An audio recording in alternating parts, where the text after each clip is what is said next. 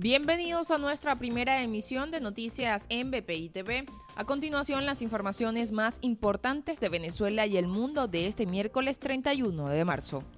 El Nazareno de San Pablo recorre 43 iglesias de Caracas y Miranda. El viaje inició en la iglesia de Santa Teresa. Por su parte, Carmen Meléndez aseguró que el componente de la Guardia Nacional SODI es el encargado del resguardo del evento y también harán cumplir las medidas de bioseguridad. El Papa Francisco, durante su discurso en la catequesis, instó a los feligreses a que pidan por los crucificados de hoy.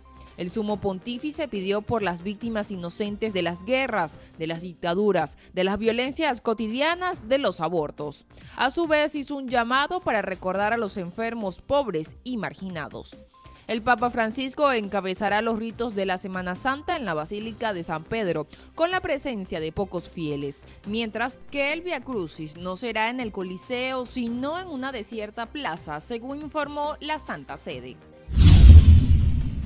En República Dominicana, el gobierno informó que regularizará a los migrantes venezolanos que se encuentren en el país a través de un permiso de no residente que les permita trabajar y vivir por un año luego de ser renovado. Enrique García, director del Departamento de Migración, detalló que la primera parte del proceso iniciará el 5 de abril y explicó que la única forma de dar residencia a los 100.000 venezolanos que están en dicho país es que vuelvan a su nación de origen y pidan un visado en el consulado.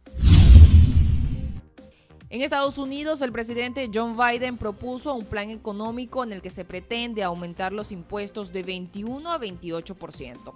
El dinero será usado para incrementar la inversión en la infraestructura del país.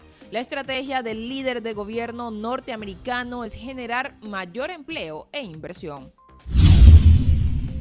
En el canal de Suez, 300 barcos se mantienen a la espera de cruzar la vía marítima, a pesar de haber sido desbloqueado el pasado lunes.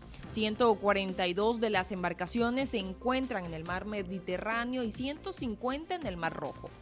Para el desarrollo de estas y otras informaciones los invitamos a sintonizar nuestra señal en vivo y contenido on demand en bpitv.com o a través de Roku, Apple TV, Amazon Fire y nuestro canal de YouTube. Síganos en las redes como arroba bpitv.